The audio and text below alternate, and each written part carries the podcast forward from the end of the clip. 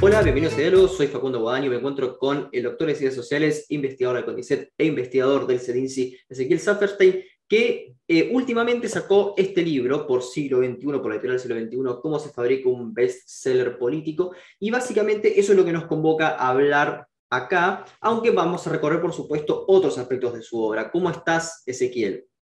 Hola, Facundo, ¿qué tal? ¿Cómo estás? Muchas gracias por la invitación a, Diálogos. Bueno, muy bien, este, estoy muy bien, la verdad que fue un libro muy ameno de leer, y yo este, cuando lo estaba leyendo, digamos, me llamó la atención que al final es como que aclarás el marco teórico, que claramente eh, tiene muchísimo de, de Bourdieu, me gustaría que profundices un poco más ese marco teórico, cuál fue, y después algo que me llamó la atención es que cuando vos hablas de, bestsellers políticos, hablas de bestsellers eh, antiquilleristas. Eh, no hablas, por ejemplo, de, y bueno, acá puede que sea porque no sean bestsellers, pero de lo que ha hecho la editorial Coligüe, o lo que ha hecho Víctor Hugo Morales, u otros libros también que,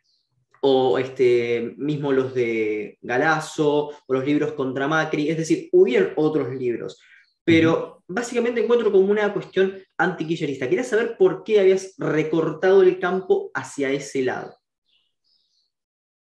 Bien, bueno, eh, em, em, empiezo por lo primero, digamos, em, eh, se trata de, el libro se trata, es el resultado de una reescritura de una tesis eh, doctoral en ciencias sociales, que previamente había una, una, eh, una línea, había sido también en mi tesis de, maestría. Bueno, fue, es un trabajo de, varios años eh, que llegó a este punto de la reescritura bajo la, forma del libro, también con un capítulo nuevo y, algún capítulo menos también en ese proceso de, reescritura. Eh, yo lo enmarco desde la sociología de la cultura en diálogo con los estudios sobre el libro y la edición, que es una disciplina, una rama de estudios que, se viene desarrollando hace varios años, desde los años 80, digamos, que tiene que ver con, con eh, digamos, la, que a mí más, más, me interesa y que me parece eh, productiva, es la de pensar la cuestión del libro, la cuestión del objeto libro, desde sus modalidades de producción, de circulación y de recepción, teniendo en cuenta no solamente el contenido de los libros, sino que eh, eh, los aspectos materiales, digamos. ¿Qué, condiciones eh, le dan posibilidad a que este objeto llegue a, nuestras manos? Un poco trabajar con esta idea del autor al, lector, bueno, ¿qué hay en el medio? ¿Cómo son las intermediaciones? ¿Qué agentes no siempre visibles aparecen, intervienen y son una parte súper activa para, para la creación, la producción de libros? Eh, y en ese caso, bueno, el, enfoque sobre los editores. ¿Por qué lo enfoqué desde la sociología de la cultura y, como decías antes, desde la perspectiva más de, Pierre Bourdieu? Bueno, eh,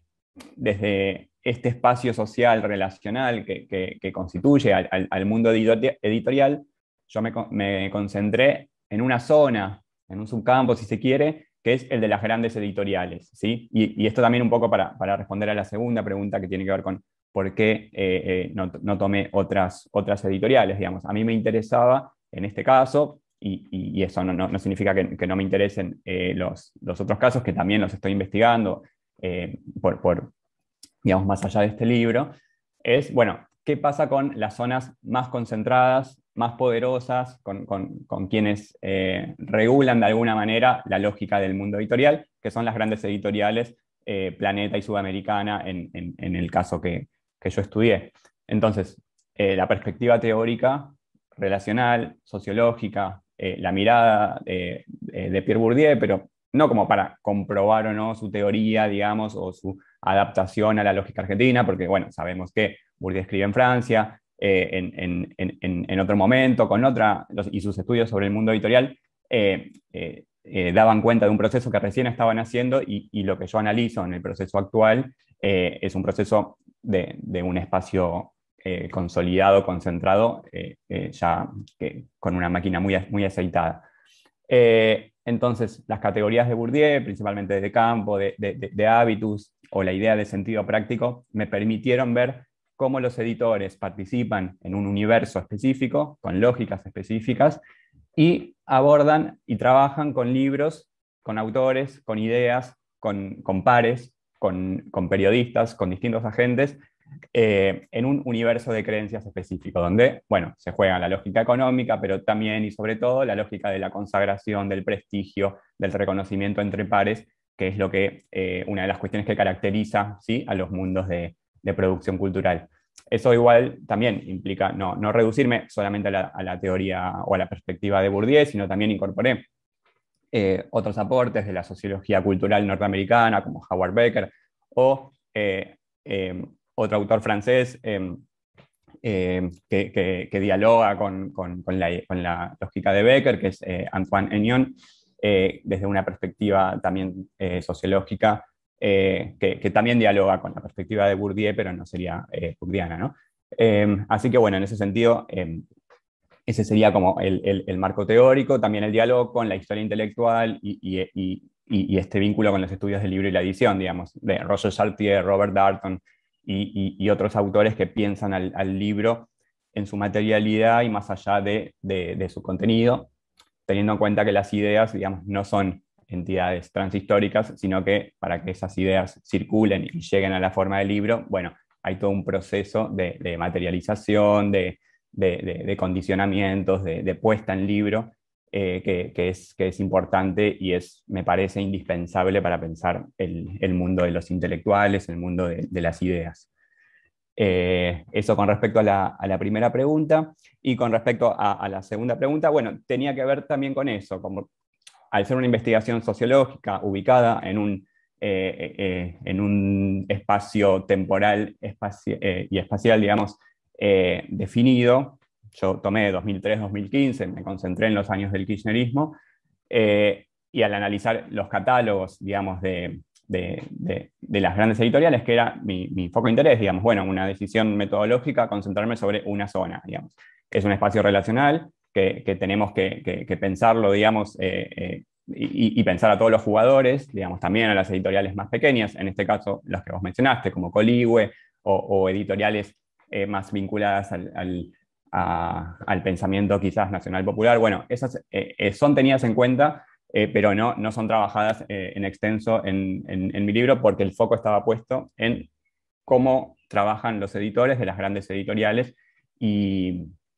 y, entonces una parte de la respuesta sería esa, y la otra parte de la respuesta sería que, que sí, que también eh, en las grandes editoriales también publicaron, obviamente, eh, autores eh, más cercanos al gobierno, no sé, estoy pensando en los libros de Sandra Russo, de Ricardo Foster, de, de, José Pablo Feynman, digamos, otros autores, que son libros que, que, que, que se, han vendido, se han vendido bien. Acá también la categoría del bestseller la, la, la pienso más como, como no, necesariamente a posteriori, digamos, si efectivamente fueron bestsellers o no, sino que también la idea de que cómo estos libros se producen, se, se producen desde una lógica que eh, apunta a que sea bestseller, digamos. Hay una planificación o un intento de planificación eh, que, que, que, apunta hacia eso. Eh, y sí, también efectivamente que hay algo que, sucede, que es que los libros que se venden son en general o los que más se venden, digamos, son los libros que se oponen a, un gobierno, digamos. Eso sucedió durante el kirchnerismo. Bueno, los libros anti-kirchneristas vendieron mejor o, se produjeron también en mayor cantidad. Y eh, bueno, y, después vemos, pasamos al macrismo y vemos cómo sinceramente fue el, gran éxito editorial del periodo, digamos. Eh, y si nos vamos un poco más para atrás, durante el menemismo, bueno, los libros de, los de periodistas de investigación que investigaban los casos de corrupción del menemismo o la figura de, Menem, como el libro de Cerruti y antes el, libro de, Horacio Berbitsky como Robo para la Corona, bueno, fueron grandes bestsellers y, y, desde una perspectiva crítica del, del, gobierno de turno. Así que un poco sería esa la, el, el, el recorrido que hice, digamos, fueron tenidos en cuenta muchísimos libros, eh, para, para, este caso, digamos, me concentré en algunos eh, casos eh, ejemplares, digamos, en donde sí quizás primaba una perspectiva crítica de, de, la gestión, también por la impronta de, de, los editores, bueno, y todo lo que voy trabajando en el libro que, que vamos a conversar. Bueno, este, sí, a ver, lo que me llama la atención respecto de tu libro es que como vos dijiste, tomaste el libro este, tomaste el, periodo kirchnerista, donde también hubieron bestsellers, o no sé si bestseller también habría que ver qué es un bestseller, ¿no? Es decir, cuál es la medida exacta que puede determinar que un libro sea un bestseller. Pero como vos me dijiste, hubo libros de Sandra Russo, hubo libros de Forster, hubo libros de José Pablo Gimán que también vendieron. No obstante, creo este, que vos a lo que, te, a lo que te referís es que no lograron determinar una comunidad de sentido. Con esto lo que quiero decir es que vos lo mencionás en el libro en un momento, eh, programas como 678 o programas donde la, de carta abierta, donde la intelectualidad, ya sea periodística o académica, del kirchnerismo buscaba generar un cierto consenso este, ideológico, no necesitaba de estas, de estas armas editoriales. No sé si estoy en lo correcto con lo que, con lo que leí entonces. No, sí, sí. Em, ahí, digamos, eh, sobre la cuestión esta de, la comunidad de sentido, digamos, o la comunidad de lectores, eh, bueno, en ese sentido habría, que hacer un, un, trabajo, una investigación también sobre la, sobre la, lectura de estos libros, sobre la recepción, que es algo que eh, abordo en el último capítulo, pero de una manera eh, más eh, lateral, digamos, no, es un estudio de recepción de estos libros, digamos. Algo así, un, estudio de ese tipo sí lo ha emprendido de alguna manera Pablo Semán sobre los libros publicados posteriores a la crisis del 2001, y después sería muy interesante, bueno, un, un trabajo sobre, sobre recepción al estilo de los trabajos de, los estudios de recepción en Argentina, de, como Horacio Tarcus, Mariana Canavese y, tantos otros autores. Eh, mi, aporte, mi, idea para pensar ese, ese mundo, digamos, o, esa zona, implica en, bueno, estudiar y analizar qué sucede en el ámbito de la producción de la circulación y de la difusión. Eh, y eso me permite, eh, eh, de alguna manera, dialogar con la resonancia de, los libros en la esfera pública, digamos. De ahí también el, subtítulo de, mi libro. al posicionarme y, al, estudiar los casos de los libros sobre los 70 o los libros sobre la corrupción política o los libros sobre la cuestión del ser nacional y la decadencia eh, Argentina, digamos, desde la perspectiva de, autores como Marcos Aguini, Santiago Kovadlov y, otros más de la zona del liberalismo conservador. Eh, bueno, implica eh, estudiar esa usina de producción de ideas, digamos. Eso no, implica una, una, linealidad, una unilateralidad con respecto a, bueno, eso hace mella en, los lectores y, a, partir de ahí forman sus ideas políticas y, votan, digamos. Eh, pero sí eh, me, interesaba mostrar ese circuito, eh, esto que, Robert Darton llama el circuito de comunicación, de pensar cómo el libro es un objeto, una plataforma relevante para la discusión pública, pero que en la actualidad no puede escindirse de otras zonas de, producción cultural y mediática, ¿no? como los medios, la, la, prensa, la radio, la televisión y las redes sociales. Eh, y así, bueno, en ese sentido mostrar ese proceso. Sí, a ver, yo entiendo eso y también este, a ver, tengo dos observaciones. Primero, una para no olvidarme que es unión editorial, eso por supuesto lo vamos, a estar, lo vamos, a estar, abordando, pero no quisiera quedarme solamente con eso, sino que este, a veces la restricción de lo que es político, eh, quizás, este, bueno, vos entenderás que, que, es político cuando quisiste hacer este trabajo, que me parece magnífico, pero yo considero que son libros políticos también las novelas que saca Jorge Fernández Díaz, que por supuesto no tienen una intencionalidad, eh, que a veces pueden ser sobre amor o sobre este, pero la, la venta como mayonesa, como vos decís en tu libro, eh, que buscan hacer algunos editores con el fresco de mayonesa, que sobre Fernández Díaz, que saca casi un libro por año, eh, es también una manera de eh, incidir en la esfera pública, porque digamos es como el literato, el, el, intelectual de Radio Mitre. Entonces, este, ¿no crees que, esos que, eso, que esas novelas también son bestsellers políticos? sí, a ver, eh, claro, hay, todo un, trabajo sobre la, definición del objeto, ¿no? Eh, eh, de, estudiar, bueno, cómo definimos al, libro político. La, idea del libro político, como antes de bestseller político, digamos, tiene toda una tradición, eh, una historia del libro político que, es un trabajo eh, también necesario para, hacer. Yo, yo lo enmarco en, ese,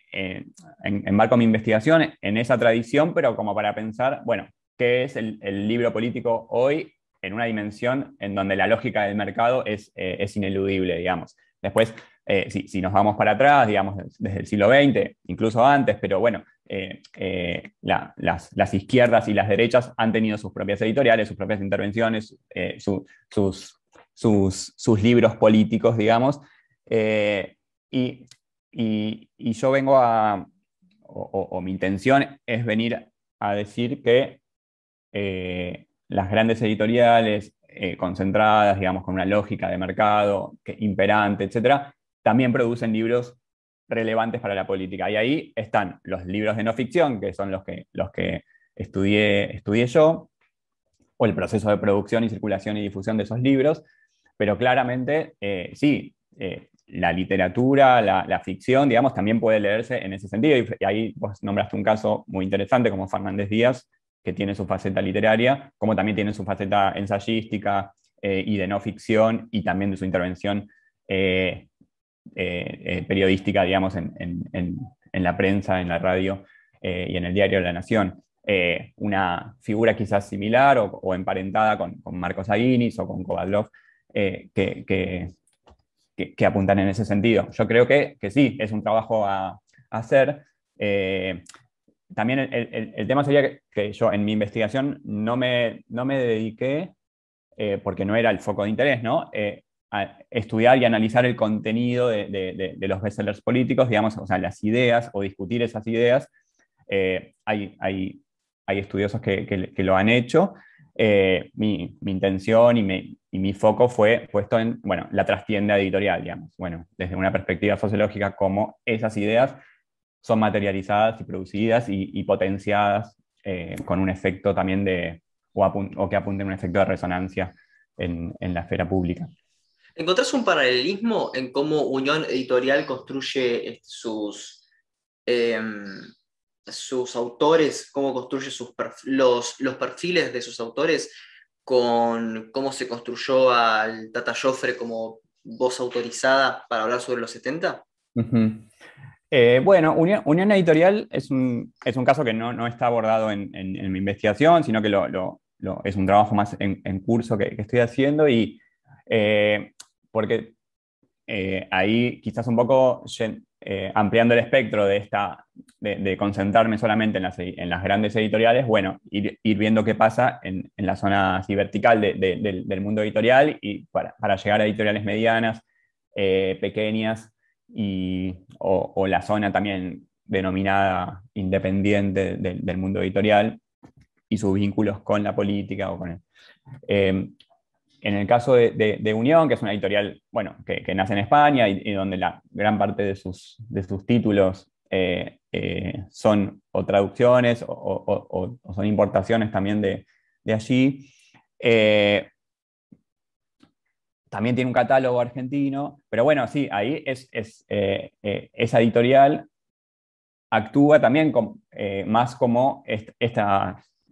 otras editoriales más ideológicas o, partidarias, en este caso no necesariamente partidaria, pero sí eh, eh, abiertamente políticas, como una editorial de ideas, ¿no? Eh, y en ese sentido, en, ideas muy amplias, digamos, ideas que podríamos pensar de derechas, porque no son solamente autores liberales o libertarios o la escuela austríaca, sino que también hay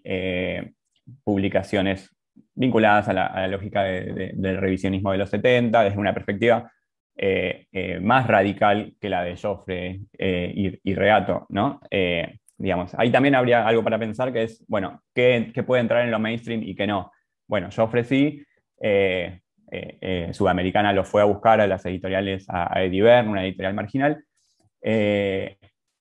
y, tuvo un efecto de, resonancia muy fuerte en, el mainstream, digamos. En, el caso de, Unión Editorial, bueno, sí, Javier Milei que no, es que no publica ahora con, Unión, pero sí lo distribuye, digamos, porque también eh, eh, hay una, idea de, que es una editorial de ideas y entonces distribuyen ideas más allá del, del propio sello. Eh, me parece que hay una operación relevante, digamos.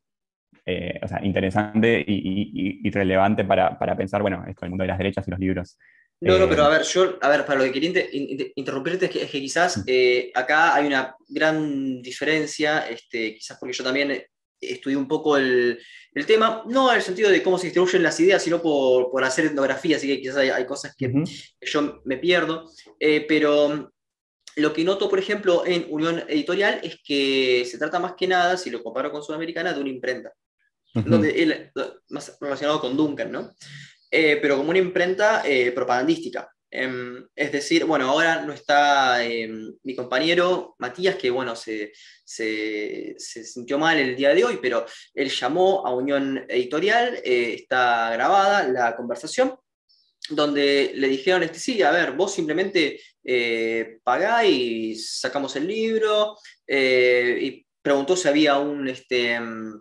un criterio de selección, no lo había, si había un comité evaluador, no lo había, y este, si el, mismo editor le dijo, bueno, este, vos si querés decir negros de mierda, nosotros te lo, te lo, publicamos igual. Bueno, creo que eso da una cierta diferencia respecto a Sudamericana, y cierro para decir, el libro Desenmascarando la mentira keynesiana de Javier Milei no solo tiene páginas que se repiten, sino tiene mayúsculas en lugares donde no lo van, eh, y después tiene eh, por ejemplo, en vez de decir Schumpeter, dice chupete, como si parece que escrito por el teléfono del, celular, eh, perdón, por el, por el corrector del, teléfono celular. Entonces, eh, eso invita a pensar también este, ciertas operaciones respecto al mercado, porque realmente, ¿quién lee esos libros de Milley que tienen, por ejemplo, matemática muy, muy compleja? Pero bueno, era, era simplemente para, eso. Bien, no, está, está, eh, eh, está bien, está buena observación para pensar también, bueno, el, el, rol editorial. Eh, en, el, en, el, caso de, no solo de Unión, digamos, sino de un montón de editoriales, digamos, no necesariamente políticas, bueno, está esa, esa, función también de, bueno, de, de, financiar las publicaciones y, y, así solventar, digamos, el, ritmo, digamos. Duncan es como el emblema de, de, eso, digamos, la editorial imprenta incluso imprenta, digamos, porque, bueno, porque ¿dónde está esa función editorial, ¿no? De, ese criterio de jerarquización, de selección, de ordenamiento de ideas. Eh, ahí por lo, por, lo que, por lo que vos decís, y en el caso de muchas eh, otras editoriales, aparece esa, ese doble juego quizás, digamos. Bueno, por un lado, ir a buscar autores, que, sé que, que, también lo hacen, eh, y al mismo tiempo, bueno, esta forma de, de solventarse que, que, por lo que vos decís, digamos, aparece como poco profesionalizada, desprofesionalizada, digamos, y sin un equipo de, de, corrección o intervención ahí, que, claro, es algo que, termina pasando que, eh, bueno, resultan en, libros poco, poco cuidados, digamos, y eso sí es verdad, eh, eso también se ve. En el caso del libro negro de la nueva izquierda de, Agustín Laje y Nicolás Márquez, también aparecen eh, bastantes así errores, no solamente tipográficos, sino eh, de, algunas eh, otras cuestiones, citas que faltan, etc. Y bueno, claro, falta todo un trabajo de, edición y, resultan en, esas cosas, pero, pero me parece también o sea, interesante pensar la, figura editorial más allá de, eso que, también sucede. Bueno, ver eh, cómo una editorial muy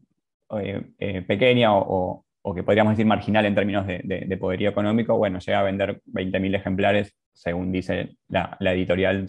eh, en el caso del libro negro de la nueva izquierda, digamos. Bueno, llega a lugares bastante eh, impensados para la estructura de esa editorial en la Argentina. Lo mismo con, las publicaciones más promilitares, digamos, eh, que circulan por un, por canales específicos, digamos, no, no, necesariamente llegan al mainstream, pero bueno, en este caso sí, porque ese libro eh, eh, está en Jenny, está en Cúspide, y, no, y no cualquier editorial eh,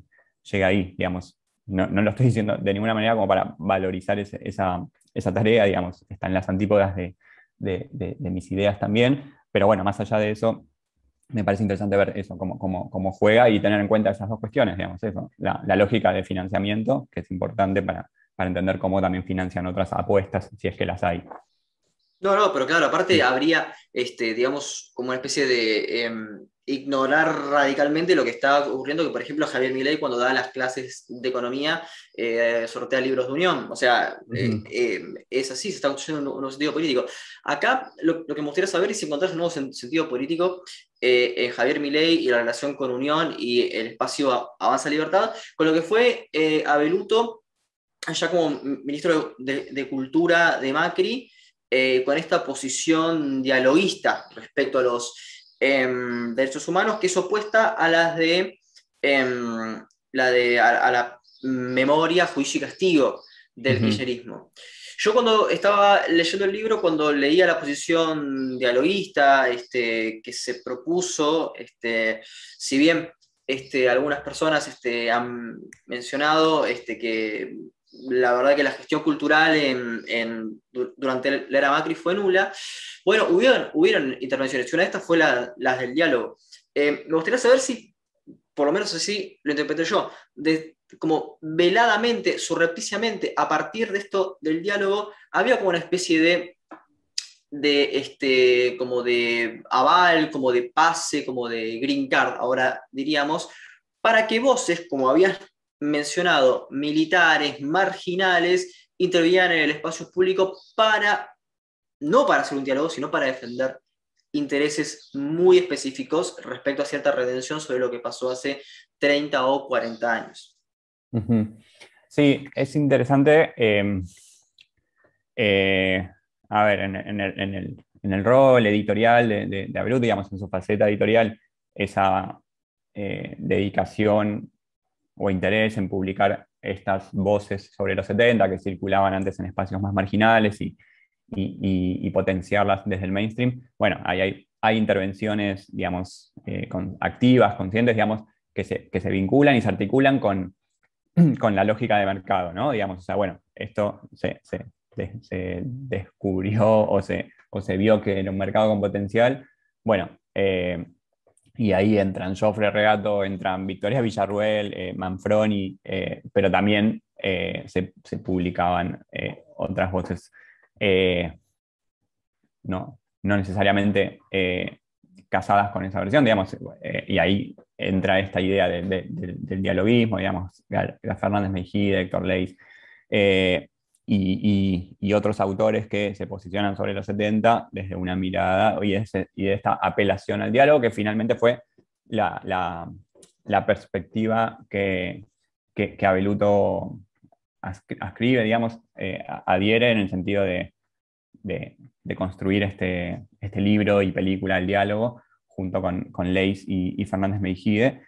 que, como, como bien decís, digamos, en el, en el libro eh, reconstruyo, esto es un trabajo que, hicimos con, junto a, una socióloga, Analia Goldentul, eh, que, aborda la, problemática de los 70 desde la perspectiva de, las agrupaciones eh, de, defensa de, la versión militar, pero bueno, se posiciona sobre una agrupación que es Puentes para la Legalidad, eh, cuyo portavoz, Aníbal Guevara, tiene también una, un, un modo de presentación pública eh, y de apertura más eh, amable eh, o más,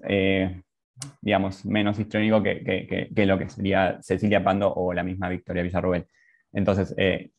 es, esa, ese posicionamiento o esa actitud también invita a al, diálogo, digamos, con, otras voces, digamos, y, es una figura interesante también para pensar los discursos sobre los 70, digamos, porque esta, figura de, puentes para la legalidad eh, entabla vínculos con, con, el propio Abeluto, con Iván Petrela, con Graciela Fernández Meijide, eh, em, bueno, con, con con, también con académicos, digamos, hay, hubo diálogos, digamos, con, Claudia Gil, con Hugo Besetti, digamos, eh, que, que permiten formar,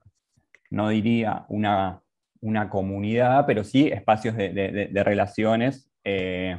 que, como vos decís, sí, eh, es, eh, bajo la idea de, apelar al diálogo y de ampliar a todas las voces, probablemente se excluyan otras y, se, inviten otras, digamos, porque son efectivos, o sea, más allá de, en esta, volviendo sobre esta idea de, estudiar las ideas, pero también cómo estas ideas se, producen y circulan, digamos, este producto, el diálogo, eh, se presentó y hubo un diálogo, por ejemplo, entre Graciela Fernández Mejide y, y, y, la Rabure, por ejemplo. Entonces, bueno, eh, eh, invita a que, las, a, que, a que voces que quizás no encontrábamos como cercanas, bueno, dialoguen, pero también con la exclusión de otras voces, que según ellos esa no es una exclusión, sino que es una autoexclusión, digamos, bueno, invitamos a, las voces de los organismos tradicionales, pero no vienen, eh, que, también, que también puede suceder. Bueno, digamos, ahí eh, eh, el, campo de los 70 es, es, muy complicado, pero, pero sí me parece que, por ejemplo, te, doy otro ejemplo, en, en, uno de, de los eventos, digamos, de, de ideas organizados por el Ministerio de Cultura, eh, bajo esta lógica del, diálogo, bueno, se invitó a, eh, autores que hablan del, modelo sudafricano, que es algo que, estas voces eh, autodenominadas cercanas a la idea del diálogo ponderan. Entonces, no, se habla de Argentina, pero se, habla de, cierta idea de amnistía o de reconocimiento, de, de apertura. Eh, entonces sí, aparecen voces que para la tradición argentina eh, eh, o, la, o, la versión asentada de los organismos y, de gran parte de la sociedad y también de las políticas de derechos humanos del kirchnerismo, bueno, resultan disonantes o, dignas de, ser llamadas la atención. es un problema complejo, pero, pero bueno, ahí sí aparece Abeluto como una voz importante para, para esa apertura y ese diálogo.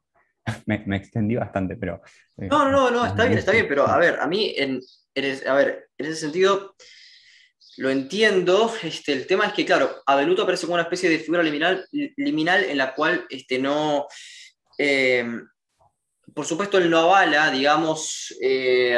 él, mismo dice que nunca este, publicaría a Macera, que, hubo un, que hubo un ofrecimiento pero digamos como que la política de derechos humanos después es como que un poco rara porque no, es como, por lo menos yo la, la veo como, como vaga en, el, en, los años del, del 2015 o del 2016, si se quiere, hasta el,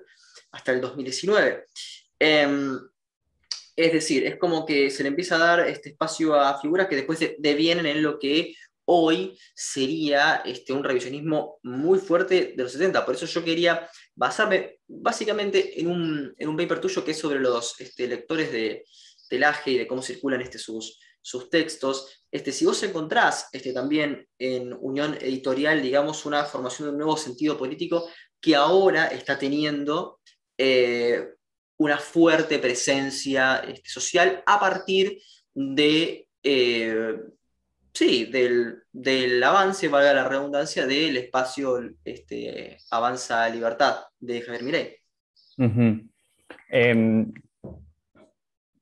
eh, en, ese, en ese caso es interesante, digamos, pensar cómo,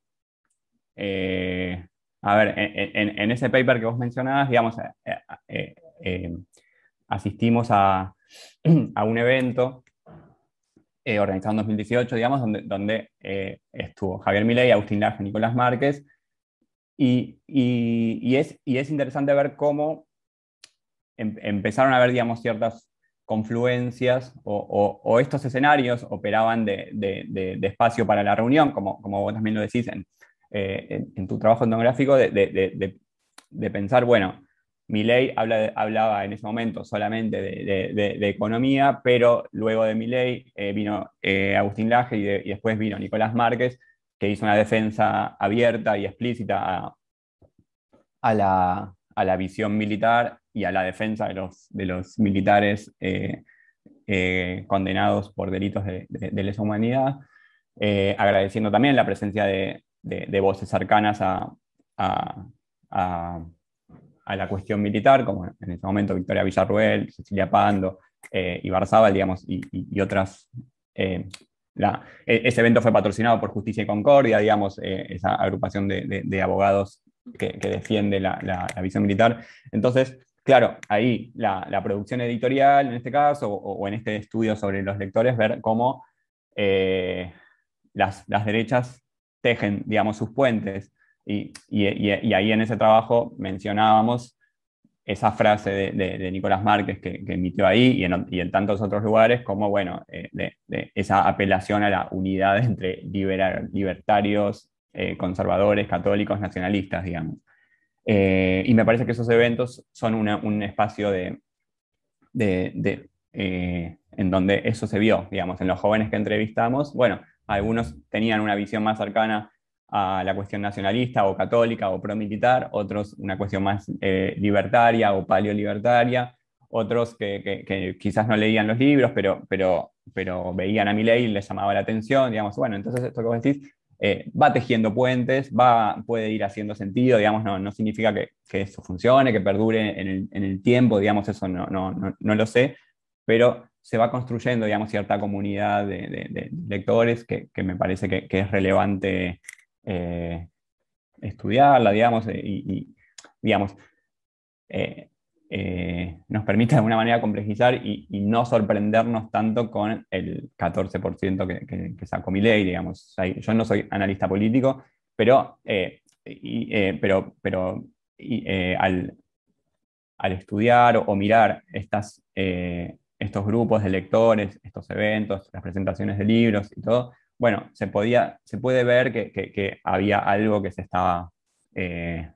armando, digamos, o intentando armarse, que, es una cuestión a, prestar atención, sobre todo sin, subestimar eh, y sin eh, ridiculizar o, burlarse, digamos, porque bueno, ahí me parece que, es un, quizás un, error es, el modo de abordaje más burlón acerca de, esas figuras, porque em, hoy justo escuchaba en, la radio, bueno, eh, las, estrategias para enfrentar a las derechas. Una era esa, otra era el, no darles, o sea, no, no hablar de ellas porque implica cierta propaganda, eh, y otra la estrategia del cordón sanitario que, se hace en Europa. Bueno, vemos que ninguna de esas estrategias funciona como para frenar a la derecha. No sé cuál, cuál será la, la,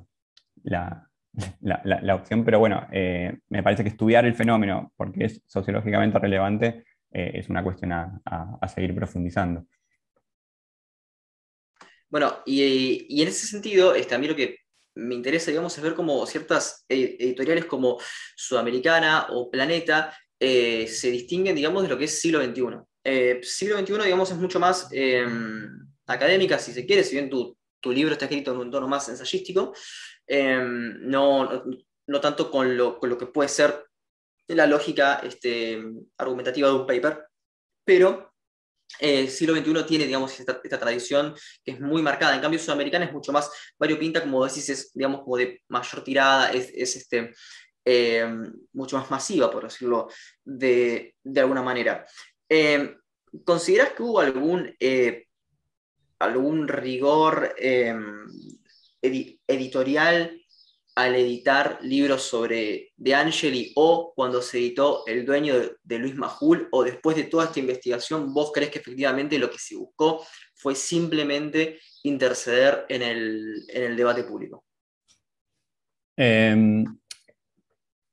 eh, a ver, sí, no, no, no, no, no creo que simplemente sea eh, la, intervención en el debate público, sino que, bueno, en la producción editorial de estas, de estas grandes empresas, la cuestión de la, de la rentabilidad y de la venta de libros es, eh, es, el norte, digamos, hacia el cual los editores se, se, encaminan, eh, digamos, la, la construcción de este oficio del editor en las grandes editoriales tiene a la cuestión económica como, como un norte, ¿no? Esta idea de pensar a los lectores como consumidores. Yo lo que muestro es que eso eh, es así esto ha sido estudiado, digamos, bueno, son, son empresas transnacionales que, que, cuyos accionistas no son solamente dueños de editoriales, que son empresas de cultura, pero sino también de, medios, de inversiones financieras, digamos, y y de todo tipo de, producción. Eh, pero por la lógica, la historia y la tradición eh, del mundo editorial, el, editor es un personaje doble, digamos, dice Bourdieu. Tiene que saber leer y tiene que saber contar. Bueno, contar en, tanto en tanto dinero, ¿no? Digamos, contar plata. esa, esa doble lógica, esa, lógica doble lleva a que esa, la cuestión de, la venta y de la intervención cultural, política, estética, literaria, lo que sea, eh, convivan en tensión, pero sea también constructiva de, esa, de, la lógica del mundo editorial. Entonces, eh, eh, me parece que, está ese doble juego, digamos. no es que se edita a Mahul o a Joffre solamente o con la mirada consciente de vamos a, desbancar el kirchnerismo desde la usina editorial. No, eso no, no, no es así, digamos. Hay, eh, hay intervenciones que, buscan ser más o menos conscientes, digamos, pero también hay una lógica del sistema editorial que dice, bueno, vamos para acá porque también es lo que, lo que se vende y hay una lógica de mercado que me parece que, lo, interesante es eso, digamos, esa convivencia entre eh, eh, lógica de mercado y, lógica más de, la intervención política, cultural, digamos, porque también de eso se trata el, mundo editorial, así por, definición, ¿no? Desde a distintas escalas. Sí, ah, hay, una nota al pie, digamos, en tu libro que me llamó mucho la atención, que fue sobre Majul, que tiene su productora este, de contenidos, al mismo tiempo tiene su, su, su, editorial, que, si mal no recuerdo, es Margen Izquierdo, y Margen Izquierdo editado a, este, a Noriega, Iglesias, es decir, ahí sí hay una, una gran intervención política. Este, no sé si, estoy en, lo correcto con la genealogía que hice o si le erré, lo estoy citando de memoria por eso. Sí, sí, sí. Sí, eh, Majul fundó su, editorial eh, en su productora, digamos, en su productora de, contenidos. Una de, las ramas es esa, es esa editorial, Margen Izquierdo, donde, donde editó un libro suyo, la biografía de la Nata, hay una biografía, muchas biografías ¿no? de Víctor Hugo, de, distintos, eh, de Nisman y de distintos personajes, eh, los libros de Fernando Iglesias em, y, bueno, y tantos otros, ¿no? Eh, otros, tendrá 30 títulos aproximadamente, si, no, me, si no me equivoco. ahí, ahí sí, hay una mirada editorial, una, una vocación de, de, de, Majul también de construirse como, como, no solo como periodista político que vende muchos libros, sino también como editor de libros. Eh, y me parece que, que, es interesante esa, esa, esa operación para, para, pensar cómo, cómo se construye un editor. Y, también esa doble lógica o esa doble pertenencia, digamos, de, ser autor y editor. También es importante decir que, que esa editorial eh, distribuye o logró conseguir la distribución de Planeta, entonces también tiene una llegada a todo, a todo el país eh, que no cualquier eh, emprendedor editorial puede conseguir, digamos. ahí en este caso, bueno, Majul sí su editorial, la, financió, pero la, consiguió la distribución de Planeta y eso le amplió mucho el mercado. Y, los libros de Planeta llegan, pueden llegar con los de Majul. Claro, y vos crees, en, un momento, en un momento haces un paralelo entre la trayectoria de este, Cerruti y la Fernando Iglesias. Bueno, hoy, mm. en, la, actualidad, porque bueno, el, libro está este, estático y la actualidad, por supuesto, está en permanente movimiento, y es vocera presidencial, Gabriela Cerruti, em, que bueno, editó, e, e, editó este, las biografías de, de, Menem, de Macri, eh, y Fernando Iglesias tuvo una, un recorrido diametralmente opuesto. Acá yo no una intervención sobre tu libro, sino sobre tu perfil de Facebook, en el cual este, nombrás eh, el medioevo peronista de Fernando Iglesias, este que fue editado por, eh, ya ni siquiera recuerdo la editorial. Del Sorsal. Em, ¿Cómo, cómo? Del Sorsal. Del Sorsal. Y vos nombrás como que hay una cierta decadencia, digamos, este, en, en las editoriales. Creo que empezó con Es el peronismo, si bien fue reeditado por Margen, Izquierdo, creo que empieza con Sudamericana, después pasa a Margen Izquierdo con em, La década saqueada y después con, bueno, igual inclusive estuvo la modernidad global en Sudamericana, Kirchner y yo en Sudamericana y después ves esto en El Sorsal. Em, ¿A qué te referís con decadencia? ¿Vos ves una, decadencia también en términos, de, en términos discursivos para sacar un producto político? o ves este, una, decadencia de, ideas que, por supuesto, tiene un correlato partidario al mismo tiempo. No, no, no, no, lo, no lo llamaría decadencia, yo lo que estoy, lo que estoy pensando eh, es en términos de, bajar el, el, nivel, pero en términos de, potencial eh, editorial, digamos, de, la editorial. No, no, no lo llamaría de, decadencia porque eh, digamos, eh, mi, juicio apuntaba a, pensar ese, ese, derrotero editorial, pero no, no, no, no al contenido de las, de las ideas, digamos. No, esa, digamos, no, no, no leí todos sus libros ni, ni, me, ni me interesa polemizar con las ideas, sino pensar cómo es el derrotero de, editorial, que es en definitiva lo que, más me interesa, digamos, ver eh, cómo se comportan las editoriales. me, me, refiero a, pasar de Sudamericana a editoriales más chicas, digamos, eh, con, un, eh, con, un, pasaje a eso que también implica, de cierta manera, una radicalización del discurso de Fernando Iglesias, ¿no? Eh, digamos, está esa idea de que en editoriales más chicas y menos mainstream hay mayor eh, libertad de alguna manera, o no sé si llamarlo libertad, pero digamos, eh, eh, posibilidad para, para, radicalizar un discurso, digamos. Eso, digamos, si, si, comparamos el,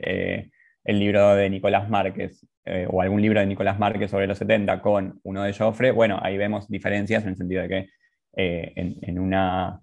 publicación autoeditada, bueno, no, no hay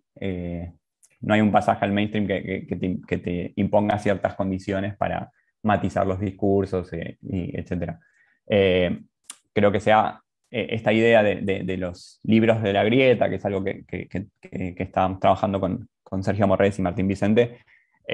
da cuenta de esto, bueno, del mainstream, en donde aparece una cierta idea de pluralidad de voces y de diálogo y de, de decir cosas políticamente correctas o, o, dentro de todo eh, decibles, digamos, bueno, se puede pasar a, editoriales más chicas en donde, donde hay espacio para una radicalización del discurso, eh, que, si lo vemos en el caso de Fernando Iglesias, también vemos una radicalización de su figura y de, y bueno, y de esa ubicación dentro del el ala dura de, del PRO. Eh, pero bueno, no, repito, digamos, no, no lo llamaría de, decadencia, sino, bueno, una eh, una baja en el, nivel del, poder editorial, digamos, de, la editorial que lo publica. ¿sí? Eh, sí, no, es que, a ver, una cosa que yo estaba este, notando era que, eh, por ejemplo, en, los, en las declaraciones de, Pablo Beluto decía, no, mira, yo este, a tal no te lo puedo publicar o a tal sí te lo puedo publicar, mm. era muy personal. ¿no? Lo cual me da la sensación de que este, no hay, digamos, como un comité editorial en el cual se examine si académicamente lo que se está diciendo es verdadero o falso, igual es muy importante. Em, creo que eso o, me lo perdí o, no está, pero no creo haberlo visto en tu libro respecto a que haya un comité o, alguien que haga un seguimiento eh, de, por ejemplo, este, si lo que publicó Joffre es verdadero o falso, creo que publica Reato es verdadero o falso, o si se quiere hacer un libro este, con pretensiones de, ensayo, con tintes eh, de ciencias políticas, o, con lo que coquetee tal este, ensayo como el de Fernando Iglesias, si tiene, digamos, una validez este, académica, si es este, contrastable, etc. Es decir, ¿existen eh, estos, estos comités editoriales o también la lógica es puramente de mercado? No, hay los comités editoriales que funcionan y que se, y que se reúnen, eh, son, eh, sí, se discuten qué libro puede ser publicable y qué no, y ahí entran muchos criterios, entre ellos el de mercado sobre todo, pero también eh, bueno, otro, otro tipo de criterios cercanos a lo que vos decís, pero eh, con respecto a la, a la, a la veracidad o no de los, o sea, ahí las editoriales eh, responden por lo que publican, pero no por las ideas del autor o, lo, que sí tienen em, lo que sí encontré, digamos, es que en estas grandes editoriales, más allá de, chequear los datos de si son veraces o no, sí hay un equipo eh, también más legal que tiene que ver con, los, libros de investigación, periodística y denuncia, de, qué, de qué riesgos legales puede tener o la editorial o el autor con respecto a, las cosas que publican y eso sí se analizan, pero no, no, no, no hay un comité editorial de referato y de evaluación por pares, digamos. Eh, sí hay discusiones con, los editores, digamos. Bueno, ahí ya no, habría que ver libro por libro cómo, cómo, se dio. Eh, yo no reconstruí eh, todo eso, pero, pero sí sé que hay un, hay un departamento legal que, chequea los libros, pero después la decisión de, publicar o no pasa principalmente por la cuestión del mercado, pero también hay criterios de, eh, éticos, políticos, eh, que tienen que ver con la, con la dirección editorial y, con los mismos editores que llevan las propuestas, digamos. Bueno, ahí vos decías esto de, de, Abeluto diciendo, bueno, a Macera no lo publico, em, eh, pero sí se publicó el libro de, Seferino Reato sobre, sobre Videla, digamos, que está bien, no es Videla el que escribe, sino que es el entrevistado. Y también es un documento que fue leído en términos o ponderado en términos históricos porque, bueno, era un personaje que no hablaba y, tendría un, valor documental, digamos. Pero eh, la, lógica es esa. Ahora, es, ahora, ¿es casual para vos que la reedición de disposición final sea en el 2016? bueno, ahí em, em, la, es interesante porque se le pone una tapa nueva, o sea, se, lo, pone a circular de, otra manera, es como el libro, bueno, que, muestra a, un, a un Videla. Eh, es interesante esa operación, digamos, porque la, primera etapa de, ese libro era, era más sombría y, en, la segunda etapa aparece un Videla más demacrado en su cama, digamos, eh, ya en sus momentos finales. Eh, y sí, bueno, las editoriales también están pensando en cuándo, publicar, cuándo puede ser el, libro más, más viable, eh, principalmente ahí en términos económicos o cuándo va a generar más resonancia, digamos. Yo no, lo pensaría tanto en términos de hay una intervención consciente, vamos a, intervenir para discutir con tal eh, y tal cosa, pero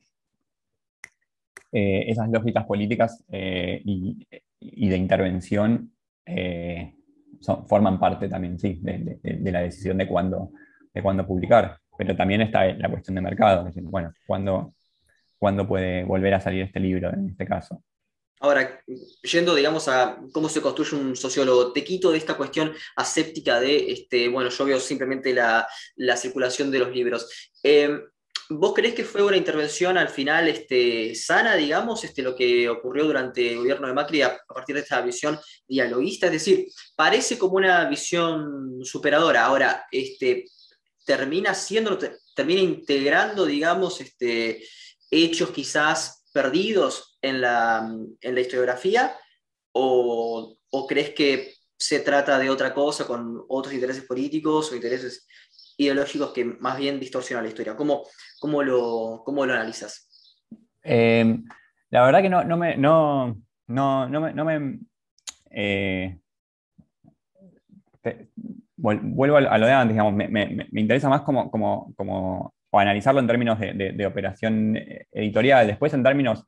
políticos o cómo lo valorizo yo, sí, a mí no me, no me, no, no, me, no me, no me, no siento que, o sea, puede, puede aportar al, debate, no me parece que sea una, una mera, eh, una mera, mm, ¿cómo decirlo? Eh, o, una mera operación para en realidad eh, ocultar ciertos intereses y, todo, sí me parece que es una, visión crítica de, la visión de los organismos, que es con la que yo también quizás me siento más afín, la, la, visión más histórica de los organismos tradicionales, pero mientras, o sea, si, se puede dar un, un, debate y también discutir, digamos, me, siento más, más cómodo discutiendo con, con, esas, con esas ideas que con las, con las de Joffre y, y, Regato, digamos, que, que, ya son planos que, que ni siquiera me, me, acercaría y mucho menos con los de, los de Nicolás Márquez, Cecilia Pando y, otros, pero Eh, principalmente lo, que diría es que este espacio editorial, incluso el concentrado, es un, espacio que ha dejado eh, vacancias o, la posibilidad de eh, intervenir en el, debate público de esta manera, eh, pero por fuera de, mis, de mis ideas personales eh, políticas o, sobre, o sobre el tema, digamos. Trato de, no, meterme en, eso, sino más, más que nada desde, desde analizar sociológicamente, desde una mirada que, pretendo que sea rigurosa de, cómo el espacio editorial funciona y qué y que debates eh, abrió. ¿sí? Pero bueno, eso más allá de mis valoraciones. Claro, o sea, y lo que nombras también es que hay como una suerte de em, como de visión este, mítica de un paso. O sea, es como que hay eh, el, más que nada Abeluto, ¿no? Como que se construye a partir de un eh, editor al comienzo de los 60, 70, como este, Aricó eh, y otros editores que ahora no sé, bueno, Jorge Álvarez, em, no sé si Schwartz habías dicho, Spivak, eh, que lo que hacen es como no, no se interesan tanto por el dinero, sino por el material, pero al mismo tiempo hay una visión en la cual lo que importa es efectivamente este, esta visión de, de mercado. Em, en, en, ese sentido, este, ¿vos crees que el, si lo comparamos con lo que eran los 60 o los 70, que veíamos esas eh, ediciones de, de como, como, dije, de, de, Jorge Álvarez o el Centro Editor de América Latina, em, que tienen títulos impresionantes, eh, ¿Crees que ha cambiado, digamos, el mundo editorial, que se ha hecho efectivamente mucho más mercantilizado y la idea de vender el producto por el producto en sí, este, ya digamos como que ha desaparecido en términos de difusión masiva, siempre estoy hablando, ¿no? Eh, en gran parte sí, pero, pero, pero también en parte no, digamos, o sea, en, el libro muestro esos, esos tres perfiles de, de editores, digamos, mi idea un poco es eh, mostrar que lo nuevo no es tan nuevo y lo viejo no es tan, eh, o sea, desromantizar también la idea de, los editores, digamos, tenemos una idea de, tradición de, grandes editores míticos como, como, como recién retomaba, Sorfila Reinal, Boris Spivakov, eh, Peñalillo, digamos, con una orientación muy fuerte hacia el catálogo, hacia construir un público lector. Las ideas decadentistas que dicen que eso murió yo diría, bueno, eh, no, no, terminó de morir eh, o no murió, digamos, se, transformó. Eh, y en el caso de las trayectorias de, Abeluto, de Iraola y, del director de Ediciones B, podemos ver ciertos perfiles distintos en donde la figura de, de Abeluto, más allá de nuestras simpatías o antipatías con sus ideas, recupera parte de, esa idea del editor que interviene, eh, en, un, interviene y busca formar un, lector o ofrecerle al lector algo que eh, el editor, en tanto figura que, puede seleccionar, jerarquizar y, ponderar ciertas ideas y excluir otras, eh, interviene también y no es una pura operación de mercado. Así como no es una pura operación de mercado, tampoco es una pura operación ideológica, digamos, porque hay mucho de, mercado. Entonces, eh, esa conjunción me parece eh, interesante para pensar el, mundo editorial hoy. Y después, si pensamos en editoriales más, más, pequeñas, bueno, esa intervención es más consciente, o sea, más, más, más activa, digamos, eh, digamos, toda la zona de la producción independiente, ahí ya no, ya por fuera de la política, sino quizás la, bueno, la intervención literaria y este discurso de las editoriales independientes que publican en oposición a los grandes grupos, que también hay que, hay que diferenciar y, pensar la heterogeneidad de la zona independiente, eh, digamos, eh, y eso lo vemos en los distintos eventos, digamos, no es lo mismo la, la FLIA, que es una, un espacio como más artesanal, más hippie, diría, y la Feria de Editores, que, es un espacio de, editorial más profesionalizado. Bueno, en el caso de los libros de política también sucede lo mismo, digamos, en, esto de, de Verga Lerna, del Sorsal o, Unión y Sudamericana. Bueno, hay, hay distintos tipos de intervención en donde la cuestión del mercado es muy relevante, pero también eh, no es la única. Claro, en ese sentido estaba pensando em, en libros en los que creo que, ah, yo no sé si lo tengo acá. Este, em, no, bueno, hay libros, por ejemplo, los que se puede decir que básicamente estaba viendo un libro de Gerchunov, El eslabón perdido, pero es por, por, por Edasa, eh, no es mm. por Sudamericana. Eh, pero Sudamericana, por ejemplo, editó El olvido de la razón de Sebrelli, que es un libro filosófico. Entonces, este, eh, hay algún criterio que quizás puede entenderse como cierta idea ¿no? de una modernidad republicana, etcétera, pero eh, puede que haya cierto interés, como vos estabas nombrando, en editar libros, entre comillas, culturales, que no respondan simplemente a esta lógica de, mercado. Sí, sí, bueno, en el caso de Sebrelli, o sea, también hay, hay, política de autor, digamos, de, decir, bueno, eh, es un autor muy instalado, que tiene su público eh, afín, seguidor, quizás no vende ya eh, los ejemplares que vendía en, con Buenos Aires vía cotidiana, sino, eh, pero bueno, es un público que, le es fiel, digamos, y es uno de los intelectuales más reconocidos o conocidos de, la Argentina, digamos, más allá de sus variaciones e itinerancias políticas, digamos. Eh, hay también eh, un, vínculo de la editorial, digamos, y, que históricamente haya publicado en Sudamericana y,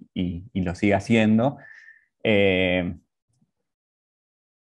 y otra cosa que quería decir es que entre los, los, títulos que publica una editorial grande, que son muchos al, mes, bueno, ahora con con la pandemia eso mermó un poco, pero antes de, la pandemia publicaban 40, 50 títulos por mes.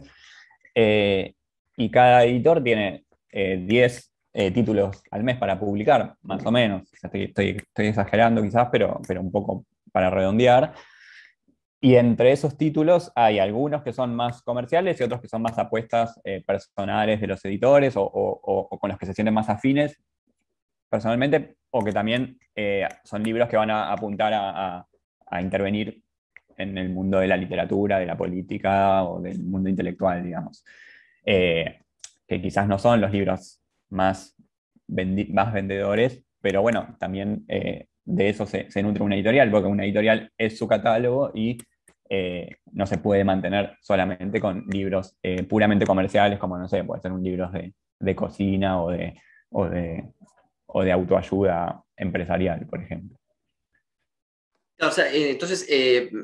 es, correcto esto, ¿no? O sea, en, el sentido de que no hay este, una operación, digamos, este, que se podría decir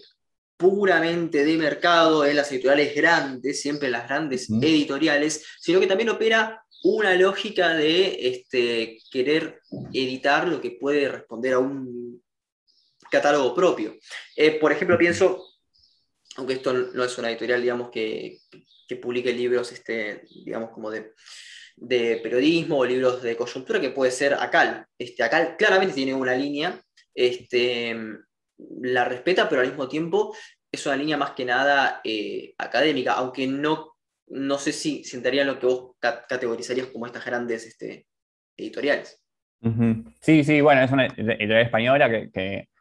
que sí, que es más académica, ¿no? Que, bueno, tiene desde el capital hasta toda la teoría crítica actual, que es súper eh, interesante. Bueno, de, acá el, libro de Voltansky Chapeló me parece un gran aporte también para, mi trabajo. Eh, y, bueno, sí, o sea, esas editoriales como, como Acal, como Gediza, como, eh, como Siglo XXI también en España, digamos, bueno, tienen, tienen ese, esa orientación más, más académica y universitaria. No sé si tiene algún alguna zona de, libros de no ficción o, de política o, de intervención así más, más coyuntural. Eh, pero bueno, sí, habría que diferenciar, en eso, ¿no? Entre, bueno, la producción más académica o con una temporalidad más, más eh, extensa y este tipo de libros que son los, los que apelan a la cuestión de la coyuntura para, para intervenir en el momento de alguna manera que principalmente estos libros apuntan a eso. También dejan de circular eh, al, poco tiempo, ¿no? Eh, y son reemplazados por otros libros. Eh, hay, una, hay una dinámica muy de, instant book o de, o de, sí, de, lo inmediato, digamos. No, muchos de estos libros se convierten en long sellers, digamos. Eh, salvo quizás algunos de, autores ya muy reconocidos, Sarlo, Sebrelli, digamos, bueno, esos pueden seguirse vendiendo, pero los libros más periodísticos eh, duran unos pocos meses con suerte y después son reemplazados por otros. Claro, y aparte estaba, estaba pensando en el libro de sobre de Angeli o La Argentina devorada de José Luis Esperto. bueno, quizás La Argentina devorada no terminaría en un lugar de saldo como si el de, de Angeli, pero claramente no es un libro relevante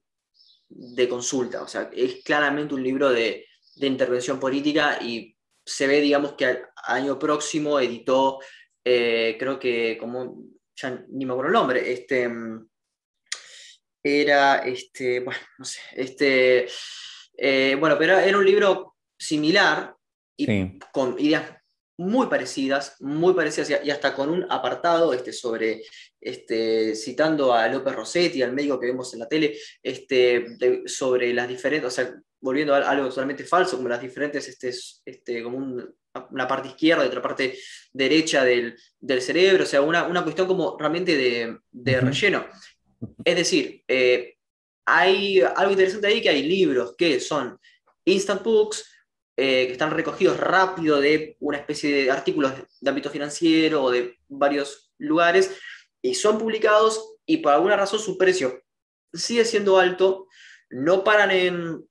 en, las librerías, de, en, los, puestos de saldo, pero otros también son recogidos, como el de, de Angel y de este, creo que era la revista 23, de varias, o de, o de ámbito también, sobre este, eh, los estudios sobre el agro, y de repente le insertan un personaje, de repente como Alfredo de Angeli, y ese libro hoy prácticamente no es recordado por nadie más que vos y alguna otra persona que lo haya comprado este, con, fines políticos. Sí. Eh, hay eh, gran, o sea, en lo efímero del mundo de, de del periodismo, digamos, o sea, eh, el, libro sigue, o sea, sigue siendo de alguna manera una intervención más eh, pausada, pensada y más, eh, más amplia que, bueno, un tweet en las redes sociales o, una nota en, el diario. Pero aún así, y estos libros son la demostración de eso, digamos, los tiempos se, han acortado cada vez más, ¿no? Entonces, un, editor me decía que, su, eh, pensaba su editorial ya casi como una editorial de revistas, digamos, o sea, porque tienen esa capacidad de, contratar, escribir, publicar un libro en menos de, un mes, por ejemplo. Eh, digamos, si, es necesario sacar un libro sobre tal tema, bueno, eh, las, estas grandes editoriales tienen la capacidad de, operativa y la ingeniería editorial para hacerlo. No sucede así con, todos los títulos. Eh, también está el riesgo de, bueno, que si el autor no, logra escribir eh, e, ese libro, ese instant book para el momento en que es necesario, el, tema puede caer y, olvidarse y, el, libro salir en, un tiempo en el que va a llegar más rápido a la mesa de saldos que, a las librerías eh, no salderas. está esa, esa cintura que tienen que tener los editores para, reconocer los temas que pueden perdurar un poco más, y, pero también eh, hacer eh, ese libro en, ese momento. Pero sí es verdad que los tiempos se han acortado muchísimo. Bueno, y para, y para, ir, cerrando, lo que me gustaría este, reflexionar es la importancia simbólica que aún sigue teniendo el libro en un mundo en el cual pues, está todo mirado por el Twitter y por, las redes sociales, pero eh, hay varias personas que se presentan como tengo este, 20 libros publicados. Nadie se fija digamos, este, cuánto, eh, sobre qué son esos libros, sobre cómo están escritos, sobre qué editorial los publicó. Em, por ejemplo, vuelvo este, a los libros sobre mm, los libros de, de Milley. Siempre él, se presenta como autor de no sé cuánta cantidad de libros. Es la misma editorial una y otra vez, menos creo que otra vez Sopa, este, que fue editado por Unión principalmente y después yo no sé si fue por Ediciones Veo quien recoge ese título, y después cuando ya es una figura ampliamente conocido, eh, conocida, es editado por Galerna en Libertad, Libertad, Libertad y Pandenomics, que son libros que eh, se caracterizan por no tener bibliografía. Em, entonces, este, es interesante esto, ¿no? que, eh, que lo, señalaba Bourdieu, la biblioteca como una cuestión de privilegio, este, como de, prestigio simbólico, inclusive hoy en momentos de redes sociales, ¿no? Este, ¿cómo, ¿Cómo encontrás esto? ¿Cómo, que, cómo, cómo ves que esto se da? En, porque como vos dijiste, el libro, si bien es detenido, eh, queda en el, en el olvido, mientras que la intervención constante, por ejemplo, de un youtuber, y ahora, por ejemplo, con los shorts, con los reels, puede ser mucho más constante y puede ser este, mucho más este, consumible, pero el libro sigue persistiendo. ¿Cómo, cómo, ¿Cómo ves eso? Bien. Bien, sí, yo creo que hay, un imaginario que todavía perdura, que es esta idea de que, bueno, la sociedad argentina, que en realidad esto sucede en ese, imaginario eh, también está en, México, también está en Brasil, también está en, otras sociedades, pero esa valoración a la cuestión del libro, más allá de que empíricamente eh, contemos con índices de lectura, eh, digamos, o sea, no, estoy hablando de, una cuestión que se constata empíricamente, sino que hay imaginarios, hay representaciones que funcionan y son operativos para el, mundo editorial eh, y para el mundo de la cultura y el mundo intelectual, que es que esta idea del libro como, como un objeto eh, valorado, eh, consagrado, cuyos autores son consagrados,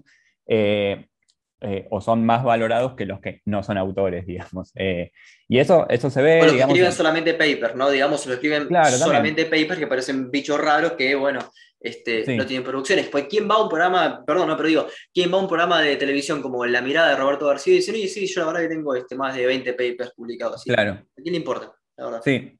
Claro, bueno, y ahí hay una tensión también que, el sistema científico eh, a nivel global, y es una discusión que se está dando en, nuestro país y en otros países, de, cuál es el lugar del libro para las ciencias sociales, digamos, teniendo en cuenta que la evaluación realizada por CONICET y por el sistema eh, más eh, mundial de evaluación pondera cada vez más al paper en detrimento del libro, ¿no? y, y, eso también lleva a que eh, no sea un gran incentivo para la carrera académica publicar, publicar libros y eso entra en tensión con la valoración que sí eh, sigue teniendo entre los pares, digamos. Bueno, eh, por ejemplo, los periodistas. Em, la publicación de un libro puede repercutir positivamente y productivamente en, el campo periodístico, digamos, para los periodistas no es lo mismo un periodista que tiene libros que, quien no lo tiene, digamos, entre los pares, digo. Eso es algo que, está, que trabaja Micaela Baldoni en su investigación sobre el periodismo de investigación, eh, vaya la redundancia, y, tiene que ver un poco con eso, digamos. Bueno, los, los, eh, en las presentaciones a los, a los, autores se los presenta como autores de tantos libros, como vos decís. Eh, los lectores ponderan a los autores porque tienen sus libros ostentan sus libros en el colectivo, en la vía pública, en el subte, y tengo tal libro. Digamos, bueno, eh, en ese sentido, el, objeto libro sigue siendo muy valorado, sigue siendo eh, eh, un símbolo de estatus también. Si hacemos encuestas de lectura, siempre va a haber una sobrerepresentación, digamos, sí, yo leo mucho, y digamos, e, esas ideas que, que, que, Bourdieu la muestra en, la distinción, digamos, también es una, un problema preguntar sobre lectura, porque es, se ponen en juego muchas cosas, ¿no? Eh, eh, eh, principalmente sería eso. Entonces, en, mi investigación muestro cómo el, libro, por más que vivíamos en una época cada vez más efímera, con, en una época de, redes sociales y de intervenciones más fragmentarias y, fugaces, el libro agrega un cierto plus, un cierto valor y, y, es un plus al autor, digamos. Eh, que el autor que también es autor de tweets y autor de, notas en los diarios, digamos, en este caso. Eh, pero en ese circuito de comunicación donde está el libro, la prensa, la radio, las redes, eh, la televisión, el libro tiene un, es un elemento más, pero sigue siendo importante y relevante. O sea, también un poco desmitificando esa idea de, que la gente ya no lee. Bueno, eh, más allá de que, que, estos libros se lean o no, porque también muchas veces pueden ser libros no leídos, sino que es, bueno, son herramientas de, posicionamiento, de reafirmar nuestras posiciones, digamos, tengo este libro, no sé, sucedió con el libro de Cristina o el libro de Majul, digamos, bueno, tengo el libro de Cristina, no importa si lo voy a leer o no, pero lo tengo y, es una, eh, una demostración de mi posicionamiento y, lo mismo un libro anti-kirchnerista, digamos. Em, o el libro de Fernández Díaz, digamos, que el, último que, se habla mucho ahora, que tiene muchísimas páginas. Bueno, los lectores lo van a leer. Eh, sí, no sé, pero lo van a comprar porque, porque es tener ese libro en la biblioteca. Bueno, eh, que, que, quizás en el caso de, los, de estos libros más instantáneos, digamos, bueno, quizás no sea una ostentación tenerlo en la biblioteca, un libro muy efímero que compras en una mesa de saldos. Pero bueno, eh, aún así hay un, una,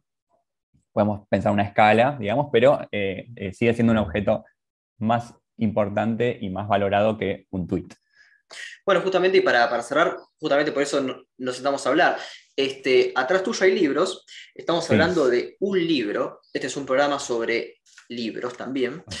Eh, entonces, este, es también preguntarnos a nosotros mismos qué tipo de intervención hacemos. Este, claramente, cuando estamos hablando de este, tu, tu trabajo, estamos hablando de, este, como suele hacer siglo XXI, de este, recoger eh, publicaciones, papers, eh, a ver, publicaciones que están basadas en papers para después convertirlas en, en una prosa más ensayística. Y eso ocurre con varias, este, con varios trabajos. Por ejemplo, Ahora recuerdo uno que se vino a la cabeza, el de María Esperanza Casullo, porque funciona el populismo, está basado en muchísimos artículos de ella. Em, entonces, no es simplemente una cuestión de este, vender por, vender, sino que hay un, este, un basamento científico con todo lo que eso implica. Eh, pero, eh, y esto lo hago también para, para, poner, digamos, este, esta cuestión sobre este diálogo, sobre este programa este, donde, estamos conversando, que este, por eso también hablamos sobre papers, porque a veces los libros justamente tienen esta intervención simplemente pública, y los papers son, hay que decirlo, más rigurosos y tienen este reconocimiento de pares dentro de la comunidad científica. Entonces, por eso abordamos estas dos cosas. Así que en esta liminalidad, este, Ezequiel, este, bueno, este, creo que podemos este, terminar el diálogo. Acá, de nuevo, cómo se fabrica un bestseller político. Habría que ver cómo se fabrica un video viral en YouTube para que este también lo vean. Y como cerramos, este, como cerramos siempre, este, Ezequiel, me gustaría saber si es posible que puedas recomendar eh, un libro este, para, la audiencia, hablando tanto de libros, ¿no? Pero puede ser un libro de no ficción, puede ser un libro este, de ficción, puede ser lo que sea, lo que se te ocurra para la audiencia y para mí también. Bien, bueno, eh, bueno, primero que nada, muchas gracias Facundo por la, por la invitación y eh, me encantó dialogar con, con, vos y espero que, que, que, haya servido la, conversación. Me parece que, estuvo muy estimulante para, pensar y, repensar algunas cuestiones. Eh, te puedo decir que estoy leyendo ahora, digamos, eh, y cuando, cuando lo termine después veo si, si, si, si, lo... No, pero sí, lo, recomiendo. Estoy leyendo el, libro de Ernesto Semán eh, sobre breve historia del antipopulismo y estoy leyendo Bebé Vampiro de Nadine Lifshitz, una, unos cuentos que edito concreto. así que voy, voy alternando entre ficción y no ficción. Eh, y, bueno, me parece que el libro de semana está, está, muy bien. Bueno, está editado por siglo XXI y tiene que ver con esa, con esa colección también de, de, libros sobre la política, de una mirada más, eh, menos académica y más de, de intervención, que me parece que, que, es, que está interesante. Y, y los cuentos de, Nadine Lifshitz de, la editorial concreto me parece que, que, son muy, muy potentes, están, están muy buenos. Así que serían esas dos recomendaciones que son las que estoy leyendo en curso. Bueno, Ezequiel, muchas gracias. Este, esperamos contar este, con vos en, en diálogos, en, otras, este, en, otras, otro formato de emisiones o cuando publiques un nuevo libro o nuevos papers, este, que participes nuevamente en el programa. Buenísimo, bueno, muchas gracias Facundo y gracias también al, compañero que, que hoy no pudo estar, espero que se mejore.